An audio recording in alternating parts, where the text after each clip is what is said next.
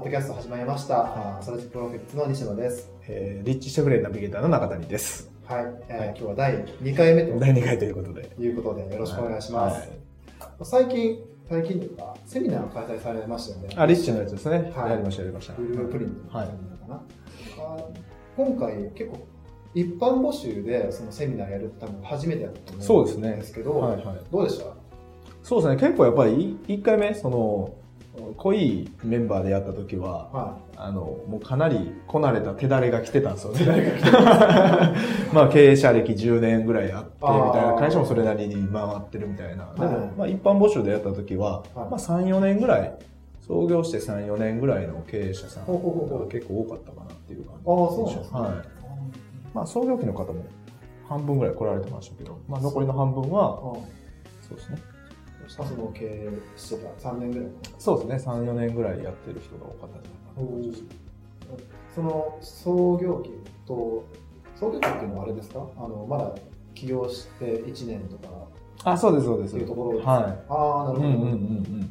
なんか多分いろんな中谷さんはそのご自身のホームページ制作会社もやっててでまあ塾もやってて、はいまあ、いろんなお客さん見てたと思うんですけど、はいはい。なんかこの Strategic Profits。その Rich Schefren 学んでる、そのセミナー参加者の人たちに特徴みたいなのあります？かあーありますね。やっぱりその、あの、すごい真面目な人が多いですよね。あの、勉強熱心。ほが多かったですね。う。勉強でしたねうん。あそれどこで？の、すかあのセミナーって8時間ぐらいあるんですよ。8時間まあ休憩ありますけど、はい8時間ぐらいある中で、はい。ずっと真剣に集中して、文句一つ言わずに、やり続けるっていう。やり続ける。はい。で、終わった後、そう、しんどくなかったですかって、長いじゃないですかって言ったら、いや、楽しかったですよ、みたいなほう。こと言うんですよ。はあ。そう、もう集中してやってたんで、はあ。すごく楽しかったです、みたいな。はあ、すごいですすねごいなと思って。なるほど、なるほど。ほんで、懇親会も来てる人もいて、はい歯はめちゃくちゃ有り余ってる感じなんですよ。もう僕、くたくたやったんですけどね。あれ、なんか、聞いたところによると、飯食えなかったみたいな。あ、実際飯が、そうですね。朝から結局。あ、そうですよね。そうそうあ昼飯中も、あ、そうそうそう。1時間半の休憩中も、ずっとこう、質問が並んでて、わあ、マジですもうか。1時間半喋りっぱなしだったですね、休憩中も。すごいですね。それででも8時間。8時間ぶっ通しでやってましたね。中谷さんのまま真面目どっちの方が驚くな？いやあでも、いつか終わるかなと思ったんですよ。あ、そうですそうそうそうそう、その休憩中、さすがに1時間半、さすがに並ばんかなと思ったんで、ああ、そう。今度はこう、終わったかなと思ったらまた次来て、また、こう、ちょっとずつ列が、こう、あ、なるほど。終わったと思ったら、まだやったチャンスで、こっち来るみたいな。そんな感じだったですよね。えーすごいですね。はいしっかり質問。そうですね。結構皆さん積極的だったし、なんかその知的レベルが高いというか、ああの、すごい深いテーマっていうかね、すごく重要な本質的なテーマにフィーしている人たちなんで、うんやっぱりすごく優秀な人が多かったなっていう感じがしましたね。ーなるほど、なるほど。その、まあ、ブループリントのセミナー、まあ、やって、うんなんか、あやっぱちょっと共通してこういうなんか悩みとか、なんお客さんがこういうふうにしたいものがあるのかなとか、そういうのってありました？そうですね。まあ、ダイレクト出版のお客さんなんで、意外とマーケティングとか結構学んでる方が多くて、おで、その集客に困ってるっていう感じではやっぱなかったんですよ。どっちかというと人が、お人を採用、これ以上採用しようかとかね。ははその、まあ3年間自分だけでやってきて、アウトソーシングしながらやってきたけども、まあ今人を雇うかどうか迷っているとかいう、その人を採用するかどうかっていうところのストックがかかっている人が結構いたんじゃないかなって感じしますね。おーなるほど。うん。それって、あの、中谷さんの中で、その人を雇うって結構ブレーキがかかってるみたいなイメージ。やっぱりかかってる人多かったですね。僕自身ももちろんそうやった。過去そうでしたし。あ、そうんですね。はい。だから、その辺はすごい理解できますけどね。ああ、うんなんか当時のことなんか分かんないですか？やっぱりその自分がまあ、言ったら意識ももちろん高いわけじゃないですか。そのまあ自分で会社しようと思うぐらいですから。で、まあ何があっても自分だけはやりきろうみたいな気持ちがあるじゃないですか。はいで、まあ、それなりに、その、まあサラリーマンやってた時も、それなりに実績を上げてるわけで、はい。でも、やっぱ自分と同じような人来るなんてまず想像つかないじゃないですか。使わないですね。ねえ。そしたら、自分より、こう、まあ、レベルが低いっておかしいですけど、はい意識の低い人が入ってきたら、自分より収益低い人が入ってくるっていうイメージなんで、ちょっとしんどいね。自分でこうなんていうんですかね。抱えて食わしてあげないといけないみたいな感覚を持っちゃうんですよね。でも本来、ダイレクト出版とかもそうですけど、優秀な人入ってきてくれたら、自分の仕事って本当は減るじゃないですか。減りますね、減りますね。でそのイメージがなかなか、やっぱモテてない人が多かったんじゃないかなって感じしあました。あ、なるほど、うねん。実際にき来て、来ても、まあ、その戦力として。とう。ん。か、そうそうそう。そうです、そうです、そうです。それの迷いが多かった、ね、多い人がいたのかなっていう感じはすごいしましたね。結構その、リッチの、なんか、リッチ職人が結構言ってる中で、人って結構、リッチってその組織を作るとか、うんうん。こう戦略的にこうビジネスを作っていくっていうイメージが強いと思うんですけど、そうですね。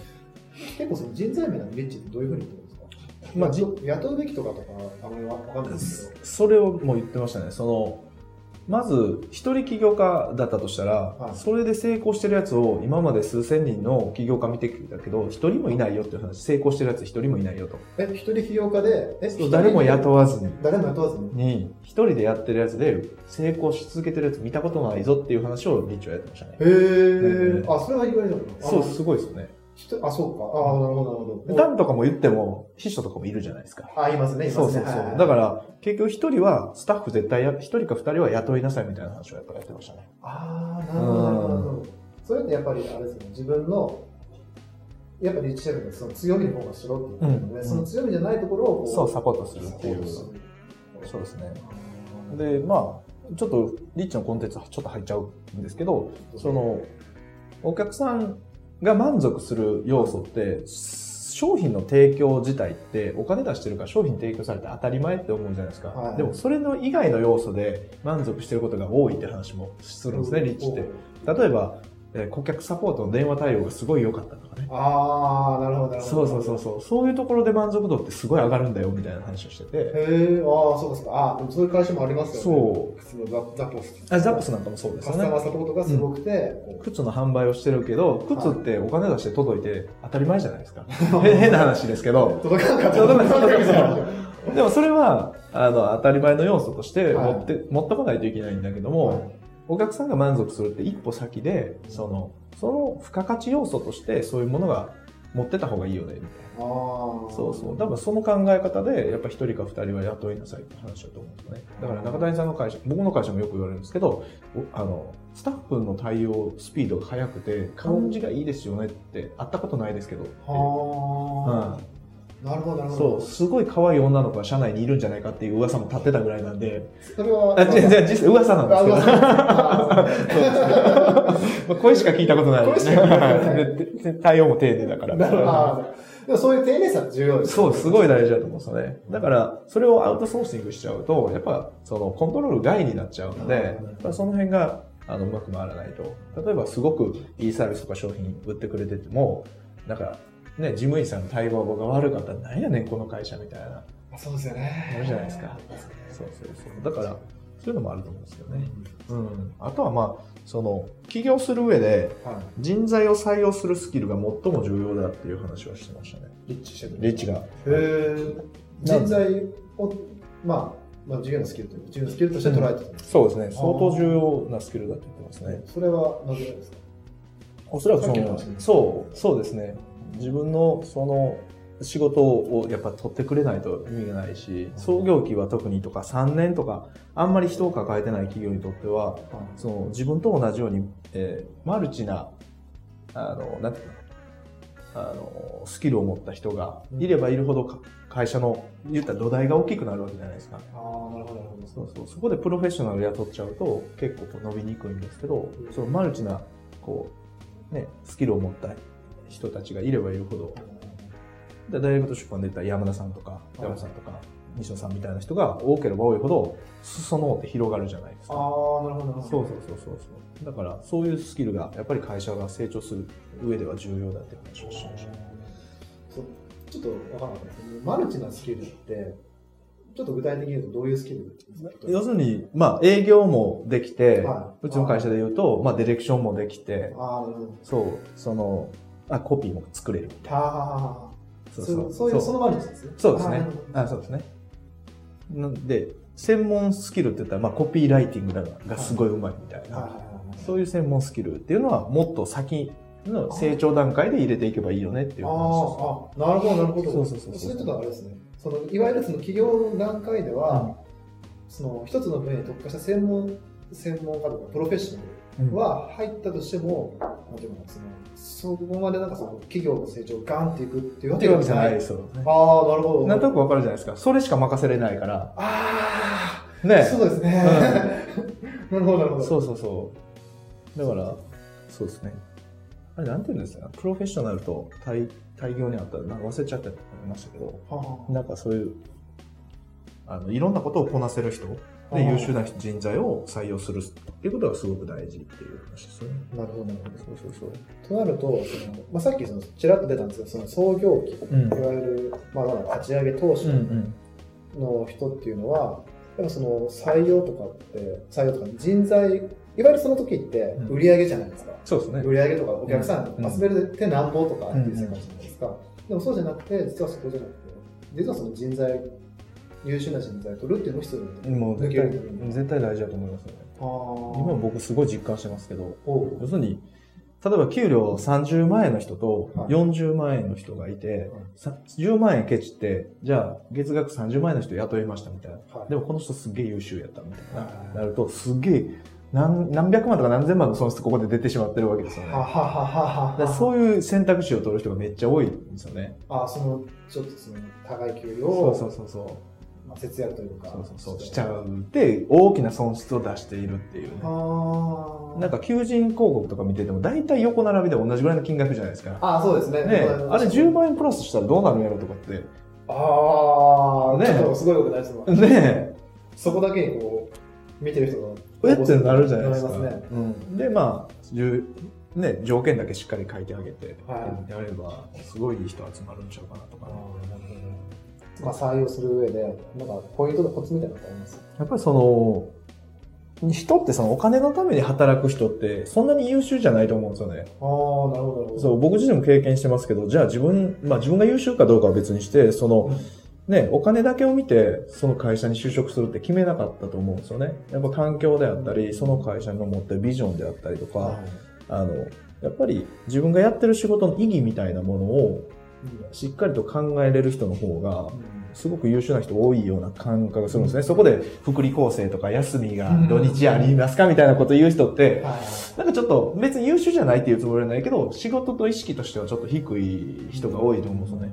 だから、やっぱり会社としても、そういう、あの、ビジョンとか、そのい意味、はい。自分のビジネスの意味みたいなものをしっかり構築することで、やっぱそういう人って集まってくる、なんていうのはすごい、まあ、そういうのをやり出してから、うん。僕なんかももともとセールスマンなんで、そうです。もう売り上げ上げてりゃ、会社なんて回るやんみたいな。でもほとんどの人そうほとんどの人っていうか、はい。創業期の方って、そのやっぱ売り上げを上げるとか、うんうんお客さんを集めるそのアンケートとかも見てて思ったんですけど、はいはいそっちの方が多いあ、そうですね。で。すよね。多いじゃないですか、はでもそこでやっぱそのビジョンとかミッションってそのあんまりその概念としては、ないですよね。もうちょっと後じゃもっと後のつもりなんですけど、本来であれば、は会社を作るときにやっときゃ、もっともっと売り上げ上げやすくなるっていうね。そう、自分がやってみて思いましたけど、やっぱり、その、お客さんも、それをなんか見て、はい。こう、成長させてあげようとするんですよね。なんか、優秀な企業っていうか余裕のある会社の社長とかなんか見てると、まあ、僕うちに仕事今任せてくれてる社長とかは、なんかこの会社、ちょっと、なんかよくしてやろうみたいな。あだからうちのクライアントが、僕のスタッフの研修やってくれたりするんですよ、無料で。マジですか？あの、見て、あ見てあげるわ、みたいな、そのスタッフの子みたいな。うあんうん。